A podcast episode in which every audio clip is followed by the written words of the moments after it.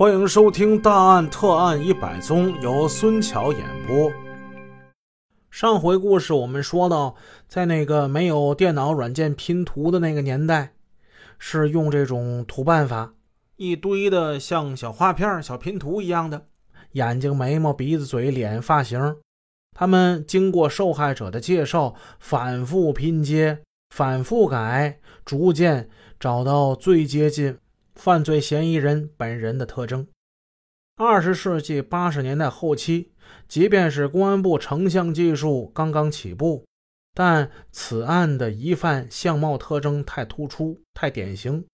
张科长特别用心，竟然很快人工模拟出来了一个拼图画像，交由受害者看。受害者说：“那个人呢，就是这么个模样。”可见拼的也是相当的像样。李小坡当时就制作了多张，他们拿着拼图复印件走了。这已经是案发后的第四天了。孔队长处还没有摸到相似的对象。杨指导在东仙坡乡那里摸了十来个村子。张副队长这次是先到琉璃河镇，在那儿打听有没有叫武印这个人呢？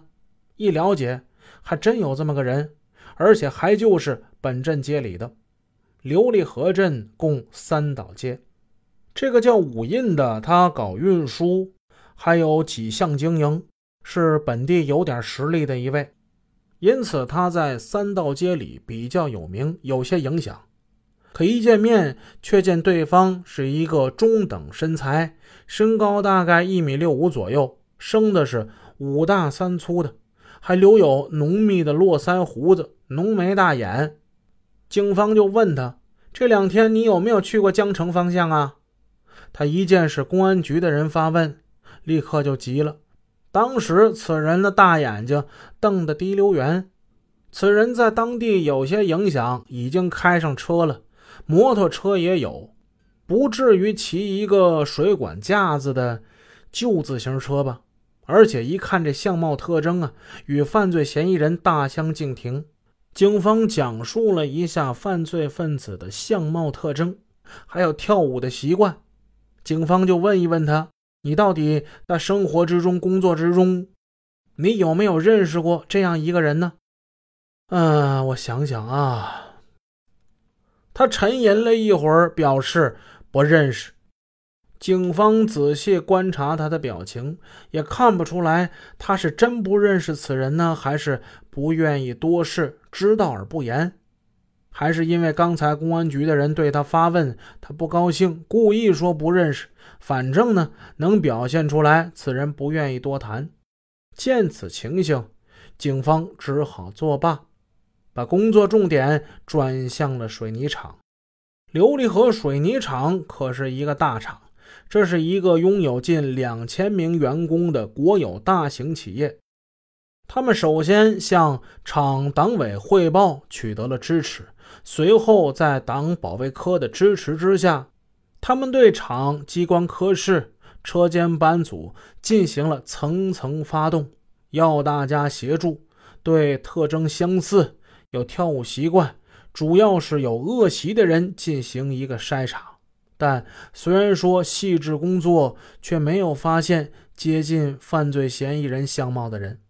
正在这关键的时刻，恰巧李小坡同志从公安部赶来，他将部里刑侦局技术处张科长根据受害人提供的犯罪嫌疑人的相貌特征那模拟画像印了个二三十份，已经把这东西拿回来了，先分发到侦查员手中。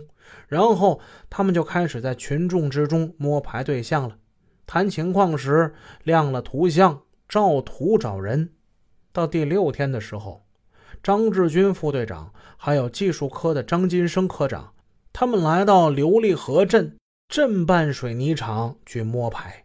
这个水泥厂呢是国营琉璃河水泥厂的北边，中间呢隔了条公路，几里地的地方不算特别远。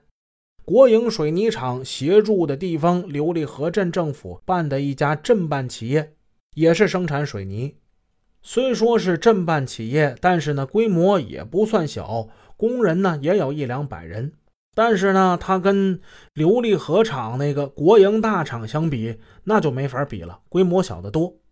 到了这场了，在发动群众积极分子之前，张副队长张金生他们首先将画像交给了保卫科的科长老徐看。老徐一看，呀，他未加思索，这这不是孔庆祥吗？这我们这儿人呐，这我们厂的，在我们厂干活的。哎，小刘，小刘，过来，去车间里看看他，看看他今天上班没？那个叫小刘的下了车间了，没一会儿回来了。孔庆祥今天没有来上班。一见保卫科老徐这么肯定，张副队长和张金生二人不禁是问了一句：“呃，老徐同志啊，没看错吧？真的是他吗？”哎，错不了，错不了，就就就他这个长相呢，能有几个人呢？哎，这画的太像了，这这这这太厉害了！这这你们弄的呀？老徐连连夸赞公安部拼出来这画像真是像。此时，张金生科长忽然失声叫了一声：“哎呀，我们忽略这一点了，有大才有小啊！